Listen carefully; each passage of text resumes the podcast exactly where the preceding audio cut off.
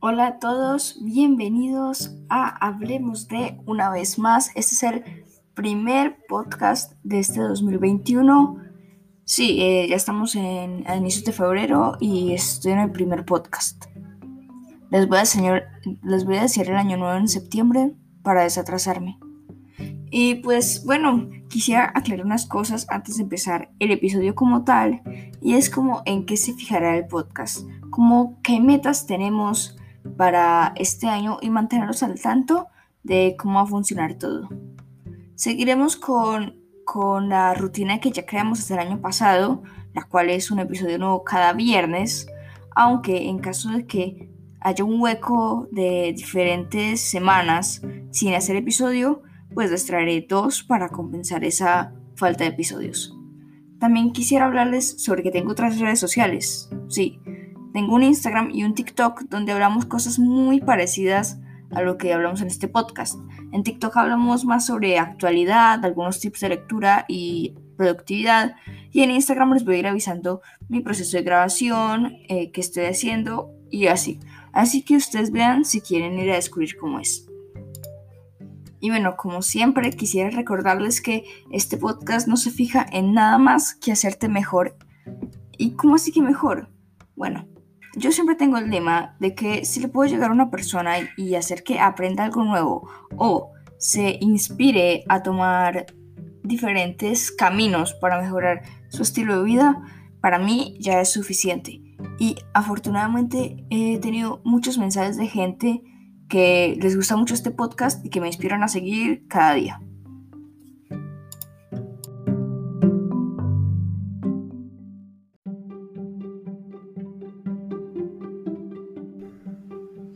Eh, bueno, ya empezando con la parte central de este podcast sobre el ambiente de trabajo.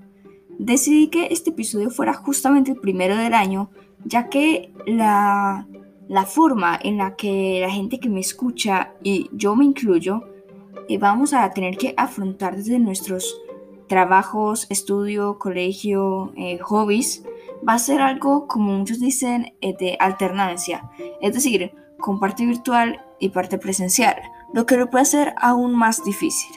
O esto es al menos una teoría que yo tengo. Ya te la explico. Bueno, e, este año, eh, al contrario del otro, me estoy concentrando en hacer todos mis apuntes en físicos. ¿Por qué? Porque cuando haya presencial no voy a poder acceder a ellos. Al contrario, cuando estoy virtual puedo acceder a los físicos y virtuales. Entonces prefiero hacerlo físico, aunque sea mucho más difícil y en mi opinión menos cómodo. Esto puede ser que muchos que cometen el error de hacerlos virtual, o bueno, para ellos no es necesariamente un error, puede hacer que nos parezca algo extraño y no tendríamos nuestros apuntes a la hora de necesitarlos. Esto también aplica claramente en el trabajo, aunque es más difícil que pase, ya que eh, supongo que en los trabajos dejan llevar el portátil o justamente ya tienen un computador de trabajo. También las explicaciones. Eh, yo siempre me he quejado de lo que de, de lo simple que es preguntar algo presencial. En cambio, en cambio cuando estás virtual es como muy tiene que ser todo muy a tiempo. Les voy a poner el ejemplo exacto que me pasa en el colegio. Virtual, cuando acaba una clase, tenemos que salir rápido de la clase para que no crean que, que no estamos poniendo atención y que en realidad estamos haciendo otra cosa mientras el computador está en la clase. O también pues para no llegar tarde a la otra clase y perdernos una explicación.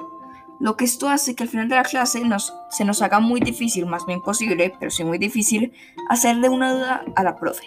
Mientras que en presencial es algo al revés los profes son los que llegan al salón.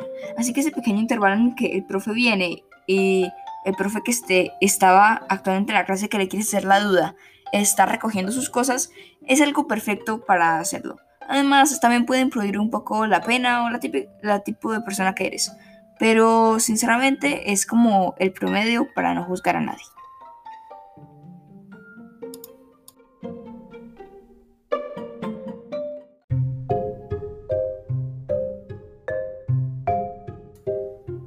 Algo de lo que todos estamos, de lo que se conversa mucho con respecto a regresar presencial, es la mejora a la hora de socializar. Sinceramente, yo no me considero con ningún problema eh, socializando virtual. Es cierto que es muy diferente a lo que estamos acostumbrados del frente a frente, del chocazo 5, el puñito, pero pues yo no me considero con ningún problema. Eso sí, sigo prefiriendo eh, estar presencial, pero puedo llegar a decir que incluso he hecho eh, nuevos amigos estando en la virtualidad. Igualmente se entiende que esto mm, sea un problema para muchas personas y que se hayan sentido decepcionadas a la hora de ir presencial. Eh, estoy hablando de esto un poco fuera del tema porque ayer fue mi primer día presencial. Bueno, anteayer del día que, está, que se estrena este podcast. Y pues quiero dar un poco mi, mi review, mi reseña de cómo fue y luego cómo llevarlo a lo que va a ser como una rama de lo que es la alternancia que yo consideraría el buen ambiente de trabajo. Continúo. Entonces, se sentirían un poco decepcionadas las personas a las que sí se les complicó el momento de socializar en la virtualidad, ya que no se podía jugar mucho, era más un poco de conversar y caminar. Pues sí, está, está bien, pero incluso aunque solo vayas a conversar en una época normal, te sientes con la posibilidad de hacer algo cuando se acaban los temas de conversación. Y pues es algo que se perdió porque actualmente no se pueden hacer deportes. Y como yo escuché que le preguntó a un alumno al profe de educación física, en, los en las próximas semanas, por ejemplo, no va a haber fútbol. Ni tampoco, ni tampoco un juego clásico como, no sé, chucha cogida. Que yo llego y te, te la camiseta para no tocarte y dices que, ah, toqué, no, yo no sentí que me tocaras, pero sí, sí, sí te toqué. Es, es algo en lo que simplemente no se puede mejorar más y hay que acostumbrarnos, lo cual en un año si no te acostumbraste probablemente nunca lo hagas. Bueno, ¿y qué tiene que ver todo esto con el ambiente de trabajo? Eh, al contrario de lo que creíamos, nuestro trabajo en la alternancia va a requerir que seamos más productivos, exactamente en nuestro trabajo virtual. ¿Por qué? Pues porque en la presencialidad, como en un salón de clase o en una reunión de trabajo, no es posible distraernos. En casa esto es más que posible, es lo normal.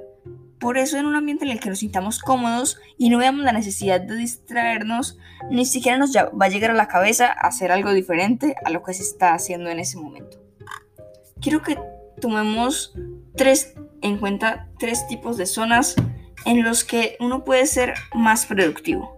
Esto es algo que he visto en diferentes videos sobre el tema y yo también que me siento identificado con uno de estos.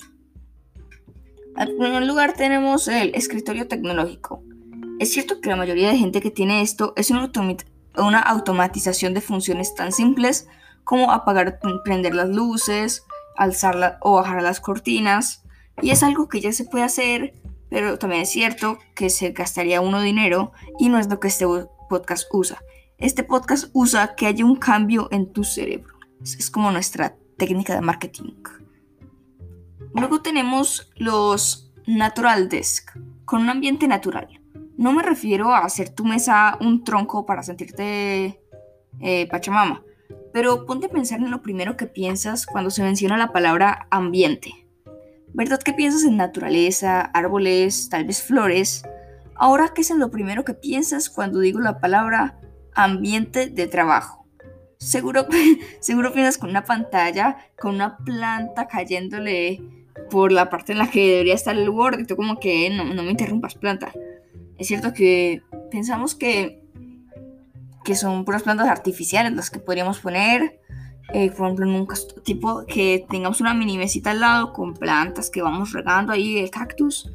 Eh, tal vez también podríamos poner un estilo minimalista y cálido en el escritorio como tal, que entre una buena luz y que sintamos que nos podríamos quedar ahí para algo diferente a trabajar o generar dinero o generar conocimiento. Que ahí podríamos jugar un rato, ver, un video ahí con una cobija, incluso es hacer como un pequeño espacio para que podamos leer. Mentalizarnos de que no estamos ahí para trabajar, sino para disfrutar, aunque esto no sea cierto. Por último, tenemos tu escritorio ahora mismo. lo más probable es que pienses que cuentas con las características normalmente acogedoras de los dos ejemplos anteriores. Y si no, pues deberíamos corregirlo. Y eso es porque no has decidido que sea así. No es necesario gastar dinero para hacer este lugar una rama de tu hogar en la que te gusta pasar tiempo. Y ahora te dejaré unos tips para hacer que este sea un lugar donde te encante estar. Piensa que es un lugar de relajación y no solo de trabajo, como ya hablamos. Decóralo para Navidad, incluso para el cumpleaños de alguien. Estás en tu casa, no en tu oficina. Dale una oportunidad en una larga cantidad de tiempo y mira qué mejorar para que se vuelva ese lugar que tanto deseas. Incluso la gente como yo, que tenemos nuestro lugar de trabajo en nuestra misma habitación, debemos controlar un poco el uso de la tecnología no, y no el tiempo que pasamos en pantalla sino no tener un montón de pantallas, esto, porque se vuelve un poco cansado para la vista. Por eso no me gusta utilizar colores, por ejemplo, en, en las paredes de mi cuarto, o todo es como un poco suave para que los ojos se relajen. Es como mi opinión, pero si tú crees que puede ser más efectivo en otro lugar, házmelo saber, porque seguro vas a ser el mejor en lo que hagas.